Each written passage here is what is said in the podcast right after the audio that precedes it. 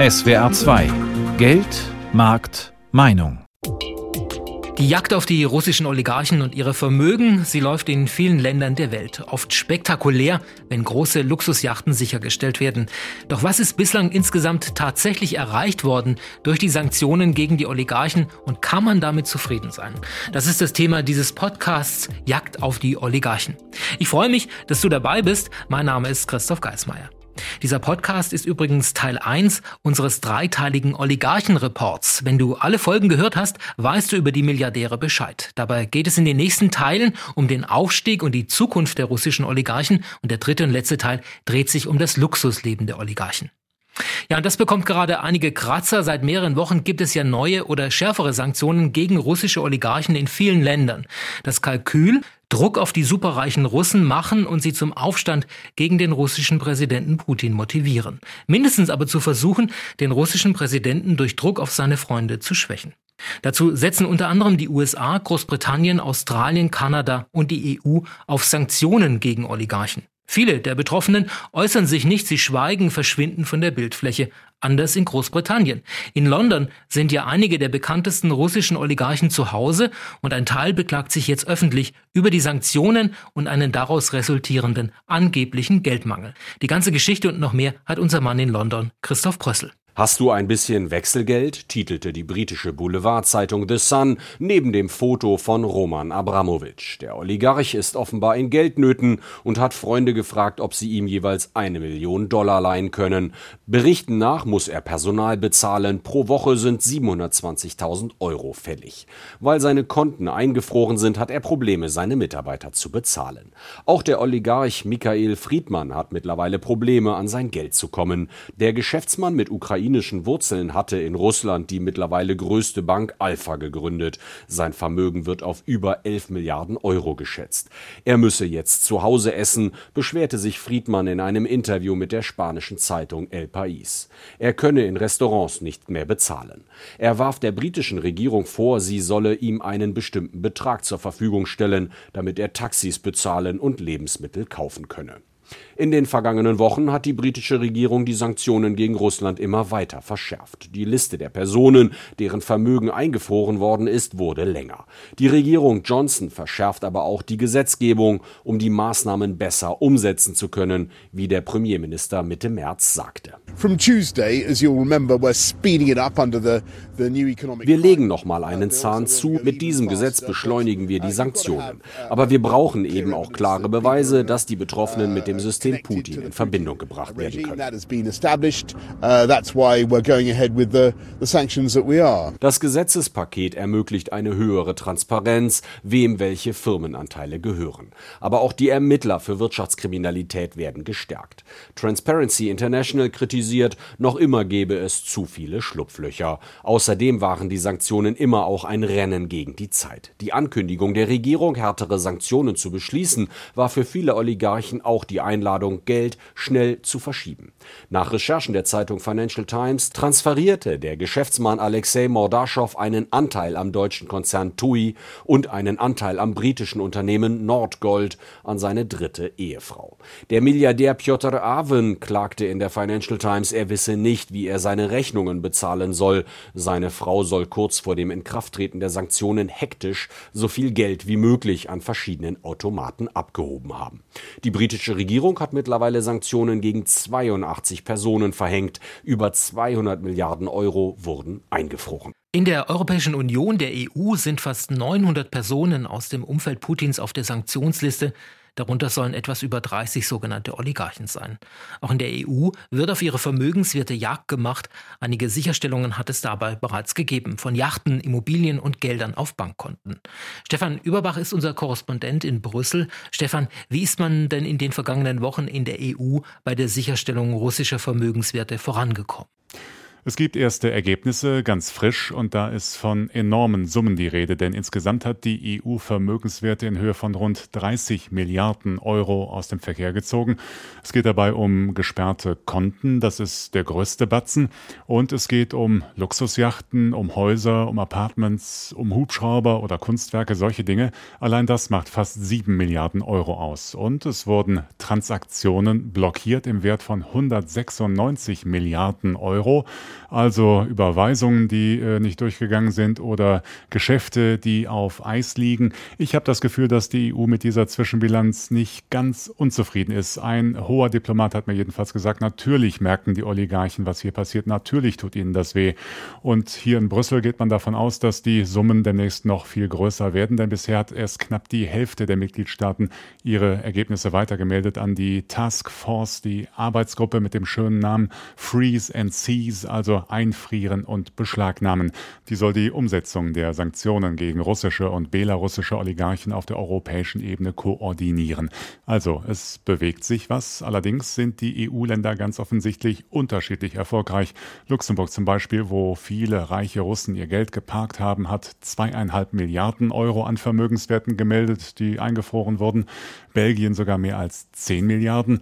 In Deutschland dagegen waren es zuletzt vergleichsweise bescheidene 95 Millionen. Und wie bewertet man das Ergebnis seitens der EU? Zeichnet sich ab, dass man hier in Zukunft eine andere Grundlage oder Gesetze schaffen will, um wie im Fall der sanktionierten russischen Oligarchen bald schneller und besser Vermögenswerte aufspüren zu können?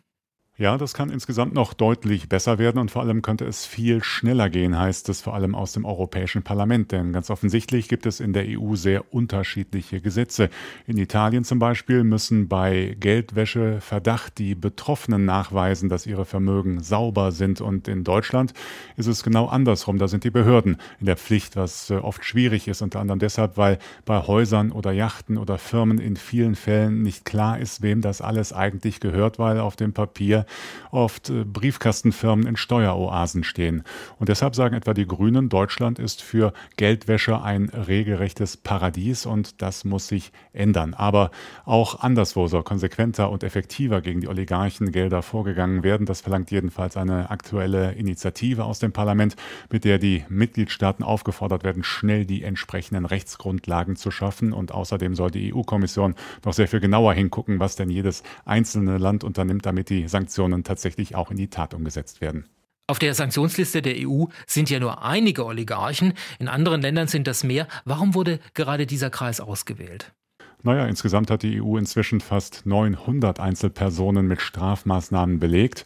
Mehr als 30 davon sind Oligarchen und die stehen auf der Liste, weil sie nach Einschätzung der EU Putins Angriffskrieg unterstützen, weil sie in Branchen aktiv sind, die für die russische Wirtschaft besonders wichtig sind, die in Moskau zur Elite gehören und damit das System stabilisieren. Zum Beispiel der Vorstandschef des Rosneft Energiekonzerns oder der Eigentümer der Alpha Bank und viele andere, die mit Stahl und Aluminium zu tun haben oder mit Investmentbanking.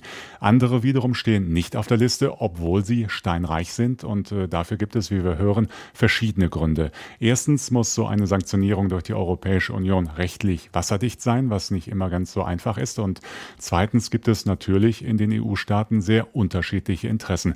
Manche sind mehr, manche weniger mit bestimmten Wirtschaftszweigen in Russland verbandelt und äh, es gibt Oligarchen, die den Export von sehr wichtigen Rohstoffen kontrollieren. Getreide Getreide, Düngemittel oder Edelmetalle, die man für die Herstellung von Computerchips braucht. Und weil die Sanktionen in der EU einstimmig beschlossen werden müssen, wird um einzelne Namen gelegentlich sehr intensiv gerungen. Und dabei spielt dann auch äh, eine Rolle, dass die Strafmaßnahmen möglichst in Russland den größten Schaden anrichten sollen und nicht in Europa. Vielen Dank, Stefan Überbach, unser Korrespondent in Brüssel. Ja, und die Sanktionslisten zeigen, dass einige der bedeutendsten Oligarchen eben nicht darauf stehen, darunter der Eigentümer einiger wichtiger Rohstoffkonzerne. Mutmaßlich ist er ausgenommen, weil im Westen sonst die Versorgung mit wichtigen Metallen gefährdet wäre.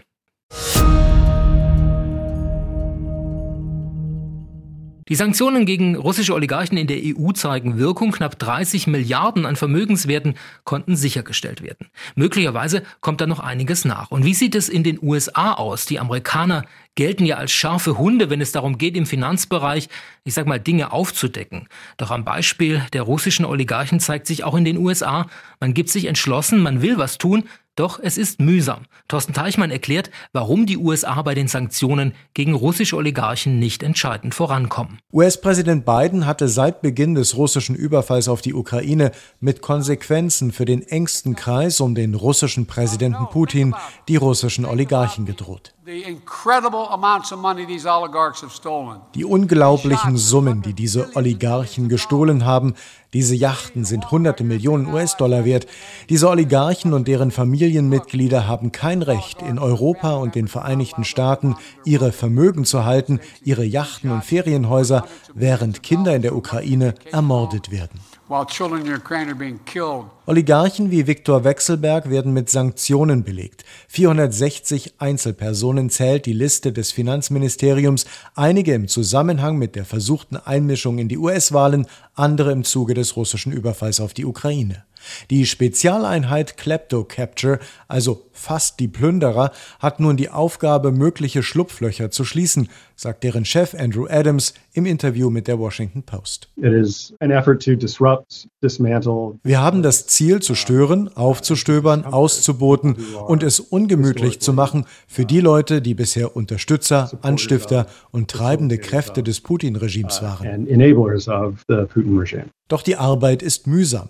Wechselbergs Vermögen ist zum Beispiel zum ersten Mal 2018 von den Vereinigten Staaten mit Sanktionen belegt worden, doch die Besitzverhältnisse und Namen der Eigner sind durch Briefkastenfirmen verdeckt. Die Yacht auf Mallorca wurde beschlagnahmt wegen des Vorwurfs von Bankbetrug und Geldwäsche, nicht wegen des Kriegs oder einer Nähe zu Putin. Die Vereinigten Staaten und Europa sind aber nicht das Opfer. Teile der Wirtschaft der westlichen Demokratien dulden den Betrug und haben ihn erst ermöglicht. Bei einer Anhörung im Finanzausschuss stellte Senator Ben Cardin in dieser Woche eine zweite Forderung. Wir müssen die Anwälte stoppen, die Buchhalter und Treuhänder, die diese Herrschaft der Plünderer erst ermöglichen. Uh, Chuck Collins vom Institut für Politikstudien, einem Think Tank in Washington, D.C., erklärt im Videochat, dass sich große Kanzleien in den USA auf das Geschäft mit den Oligarchen spezialisiert haben. Es ist wichtig zu verstehen, dass es eine ganze Klasse von Leuten gibt, die daran arbeitet. Steueranwälte, Vermögensverwalter, Buchhalter. Sie verdienen Millionen, um Billionen zu verstecken. Das heißt, während die Ermittler von Finanz- und Justizministerium Jagd auf Oligarchen machen, helfen viele andere US-Amerikaner dabei, deren Vermögen weiter zu verschleiern und zu verstecken. Ermittler Andrew Adams sagte, es gebe Belege, dass Oligarchen versuchen, Sanktionen zu umgehen. Zum Beispiel, indem sie Yachten und Flugzeuge in Hoheitsgebiete bringen, in denen es so scheint, als sei es schwieriger zu ermitteln, Vermögen einzufrieren und letztendlich zu beschlagnahmen. Derzeit sei die Zusammenarbeit mit anderen Staaten allerdings beispiellos gut, so der Ermittler. Und in den USA selbst setzt Chuck Collins auf Insider. Ich treffe ständig diese Hinweisgeber, Whistleblower, die den Ultrareichen geholfen haben, ihr Geld zu verstecken. Und am Ende ihrer Karriere blicken sie zurück und fragen, was habe ich getan? Und das sind die Leute, die man jetzt anzapfen muss to tap right now. Und das gelingt vielleicht jetzt mit einer Belohnung, die es in den USA geben soll für Hinweise auf Oligarchenvermögen. Die Rede ist von 5 Millionen Dollar für denjenigen, der einen entscheidenden Hinweis hat. Ja, wir haben es gerade gehört, die Länder sind bislang bei der Beschlagnahmung von Vermögen russischer Oligarchen ganz unterschiedlich vorangekommen. Einige Milliarden konnten sichergestellt werden, doch es ist zu vermuten, dass es da noch einiges mehr gibt. Aber es ist, sagen Experten, schwierig, das alles zu finden. Es gibt halt viele Helfer, das haben wir in unserem Beitrag aus den USA gehört. Benedikt Strunz vom Norddeutschen Rundfunk weiß dazu mehr. Er ist Mitglied des internationalen Medienrecherchenetzwerks Russian Asset Tracker, das die Vermögen der russischen Oligarchen aufspürt. Herr Strunz, einige Milliarden der Oligarchen hat man ja entdeckt, auch Ihr Team, aber muss man nicht vermuten, dass das nur die Spitze der Oligarchen-Milliarden ist? Auf jeden Fall, auf jeden Fall. Also das ist wirklich nur eine ganz kleine Spitze vom Eisberg. Es ist eben einfach wahnsinnig schwierig, wirklich gerichtsfest zu machen, juristisch äh, auf sicherem Boden stehen, sagen zu können, dieses Asset, dieser Vermögenswert gehört jetzt einem russischen Oligarchen. Sie recherchieren ja international. Ist es denn in allen Ländern schwierig, die Vermögensverhältnisse zu klären? Auf jeden Fall. Also man muss sagen, das ist ein globales Geschäft. Es folgt häufig äh, so einem einer ganz bestimmten Grammatik, sage ich mal, wie da Eigentümer, insbesondere aus Russland, eine Villa oder ein Schlösschen verstecken. Da sind dann häufig einfach mehrere Mantelgesellschaften eingezogen, die sozusagen den wahren Besitzer ähm, ja, abschirmen. Aber mein Eindruck ist auch schon persönlich, dass es jetzt gerade beim Thema beispielsweise Immobilienbesitz in manchen Ländern noch deutlich schwieriger ist als in anderen Ländern. Zum Beispiel in Deutschland, oder? Total, ja. In Deutschland, also wirklich mein Eindruck, dass ähm, sich da äh, Oligarchen oder Personen, die wir als Proxys, als äh, Scheindirektoren von, für, von Oligarchen halten, dass die sich da noch deutlich mehr Mühe geben, weil sie eben Angst haben, dass da Sachen beschlagnahmt werden. Jetzt gerade in Deutschland haben wir einfach ja, häufiger die Situation, dass ein bestimmter Bürokomplex beispielsweise in München oder in Frankfurt oder auch in Hamburg einem Oligarchen, einem Freund von Herrn Putin oder jemandem aus dem inneren Zirkel von Herrn Putin zugerechnet wird. Und da sehen wir dann eine Mantelgesellschaft, die zweite, die dritte, die vierte. Und dahinter, wenn man Glück hat und da wirklich dahinter kommt, steht dann eine Person, die lediglich in einer losen Verbindung auf dem Papier mit äh, dem Oligarchen steht, der dann der Putin-Freund ist oder auf einer Sanktionsliste stehen soll. Also da ja, äh, lässt man sich schon was einfallen. Sind denn die Sanktionen der einzige Grund für diese aufwendigen Beteiligungsverschachtelungen, um so zu verschleiern, wem welcher Vermögenswert gehört, oder steckt da etwas ganz anderes dahinter, warum Vermögenswerte und Gelder weltweit versteckt werden? Nee, witzigerweise ist das eher sozusagen jetzt ein angenehmer Nebeneffekt. Wir haben eigentlich in den vergangenen Jahren wir haben ja schon wirklich viel zu diesen russischen Vermögen recherchiert im Zuge der Panama Papers, der Paradise Papers, der Pandora Papers und wie sie alle heißen. Und eigentlich war die Hypothese immer die, und die hat sich auch bewahrheitet, dass äh, Personen aus der ökonomischen, politischen Elite in Russland Vermögenswerte verschleiern, weil sie Angst vor dem Zugriff des Putin-Zirkels hatten. Angst hatten, in Russland in Ungnade zu fallen und dann eben auch ihre Besitztümer zu verlieren. Und deshalb so die Annahme haben sie eben viele äh, ökonomische Werte in Briefkastenfirmen gesteckt, auf den BVI, auf den Seychellen, auf Malta und auf vielen anderen Offshore-Jurisdiktionen, Inseln. Und jetzt aber stellt sich eben heraus, dass diese Entscheidung insofern klug war, als sie natürlich nicht nur vor dem Zugriff Putins schützt, sondern insbesondere auch vor dem Zugriff europäischer und internationaler Strafvermittlerinnen und Strafvermittler. Wer sind denn bei diesen ganzen Konstruktionen, die da gewählt werden und das hier eben international eigentlich die Helfer? Sind das Steuerberater, Rechtsanwälte oder wer macht da mit? Ja, es gibt eine Heerschar an Helfern und manche wissen ganz klar, dass sie helfen. Das sind beispielsweise Bankmitarbeiter, die weggucken auf einer höheren Ebene. Das sind ähm, aber auch Rechtsanwälte, die äh, Firmen gründen. Das können aber auch äh, sozusagen ja, Kanzleien sein, Offshore-Provider, die Briefkastenfirmen aufsetzen und verwalten lassen. Das können aber auch beispielsweise Geschäftspartner sein. Ein deutscher Geschäftspartner von einem russischen Oligarchen, der sich dafür hergibt, eben sich als wirtschaftlicher Eigentümer von einer Immobilie eintragen zu lassen, obwohl er genau weiß, dass diese Immobilie wem anders gehört. Und dann und das ist ein Aspekt, den wir, glaube ich, viel zu selten berücksichtigen, haben wir einfach auch, ich sag mal, systemische Helfer. In Deutschland beispielsweise kann bis heute nicht ermittelt werden, großflächig, wem welche Immobilie gehört. Also wenn ich als Journalist, das gleiche gilt für Polizistinnen und Polizisten oder Zöllnerinnen und Zöllner, wenn ich als Journalist herausfinden möchte, wem ein bestimmtes Haus gehört, dann muss ich da zum Amtsgericht gehen und muss mich mit denen mm, in manchen Fällen auch rumschlagen, bis die in die Akten steigen. Und dann sagen sie mir, wem jetzt diese Immobilie in der so und so Straße so und so gehört. Aber ich kann zum Beispiel nicht sagen, hier habe ich eine Liste von sanktionierten Personen, bitte Zentralstelle so und so, sag mir mal, was die für Assets, was die für Immobilien in Deutschland halten. Und da haben wir natürlich insofern auch einen systemischen Helfer, in dem Fall Deutschland, weil Deutschland da nicht genau hinschaut. Und deshalb ist es natürlich auch ein besonders beliebtes Land für russisches Geld. Kritisiert Benedikt Strunz, Mitglied des Medienrecherchenetzwerks Russian Asset Tracker. Das Team spürt die Vermögen russischer Oligarchen weltweit auf. In der ganzen Diskussion um die Sanktionen gegen russische Oligarchen ist deutlich geworden, wie wenig Deutschland an russischen Vermögen bislang sichergestellt hat.